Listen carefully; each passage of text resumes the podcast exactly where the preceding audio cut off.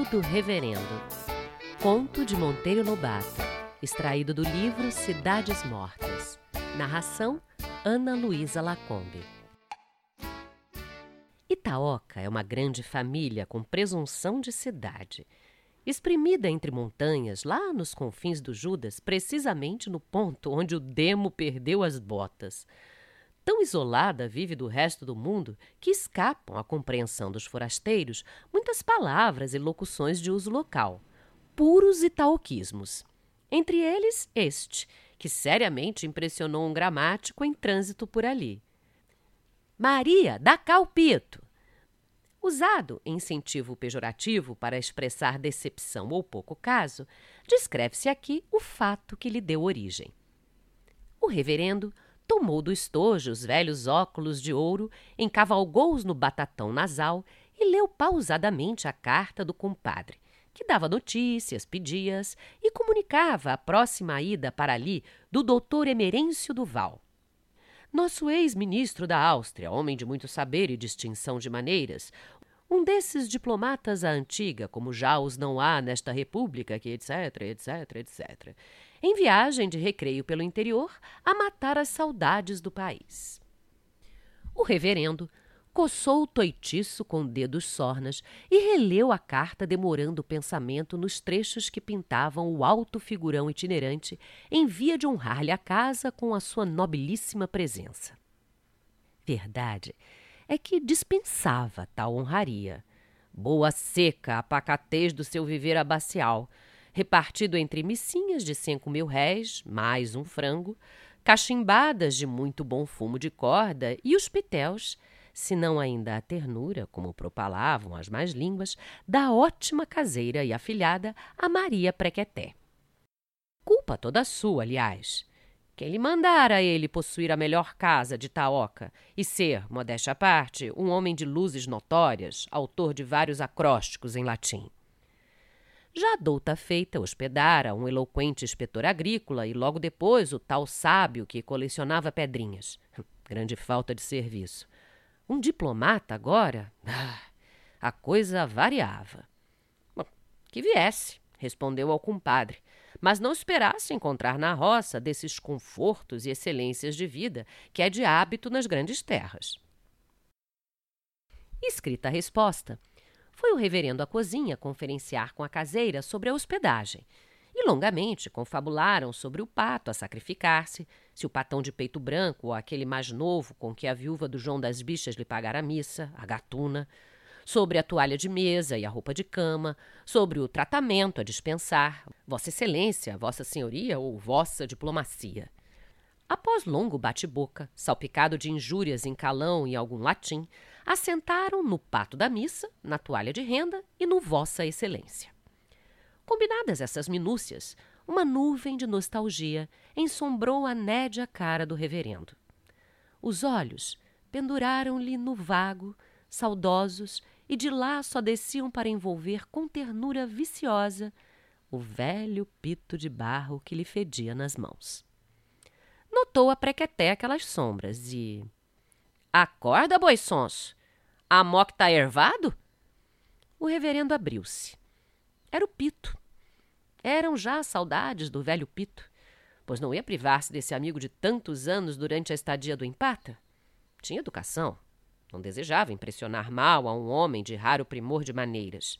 E o Pito, se é bom, é também plebeu.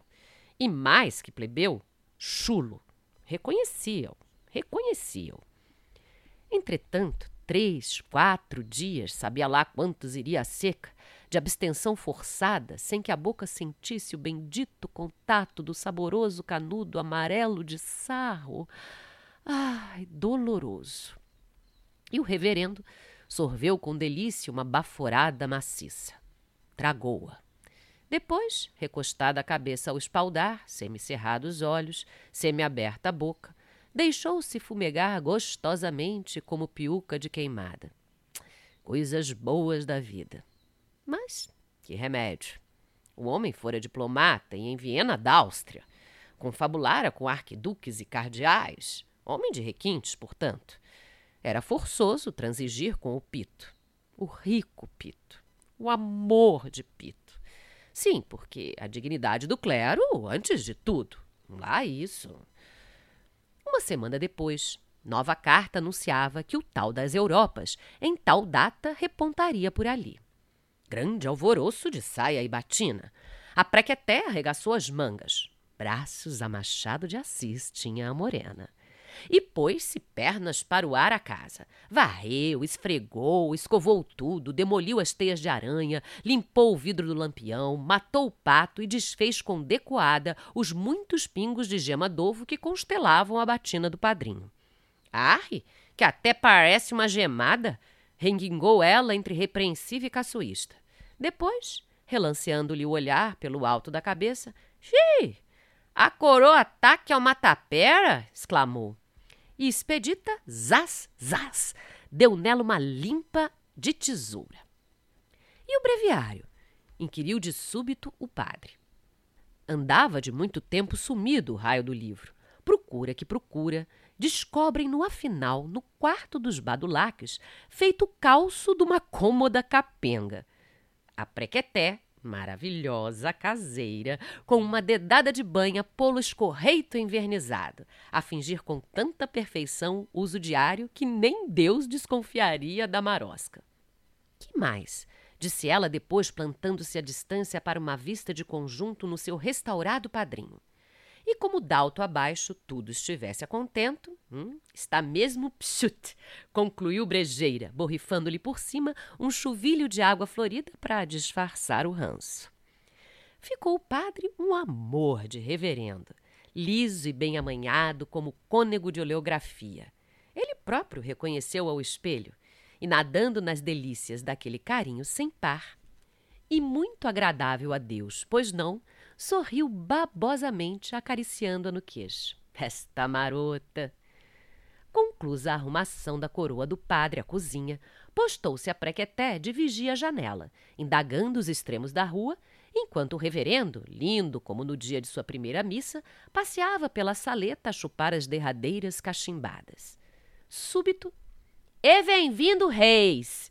exclamou a atalaia. O reverendo meteu o pito na gaveta, passou a mão no breviário e, assumindo a cara de circunstância, rumou para a porta da rua. Instante depois, defrontava-o um cavaleiro. O padre correu a segurar-lhe a rédea e o estribo. Queira apear-se, Vossa Excelência, que esta choupana é de Vossa Excelência. Sou o padre vigário de Taoca, humilde servo de Vossa Excelência. O diplomata, como que ressabiado com tão respeitosa acolhida, deixou-se descavalgar. Mas sem garbo, esquerdão e reles, como aí um pulha qualquer. Entrou. Trocaram-se rapapés, palacianos da parte do reverendo, mal achavascados, quem o diria, da parte do cortesão que conversara com arquiduques e cardeais. Houve etiquetas revividas, sempre claudicantes do lado diplomático houve cerimônia. Mas o doutor não era positivamente o que se esperava. Já no físico desiludia.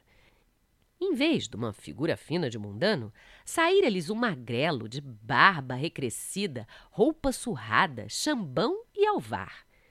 Enfim, pensou lá consigo o reverendo, o hábito não faz um monge.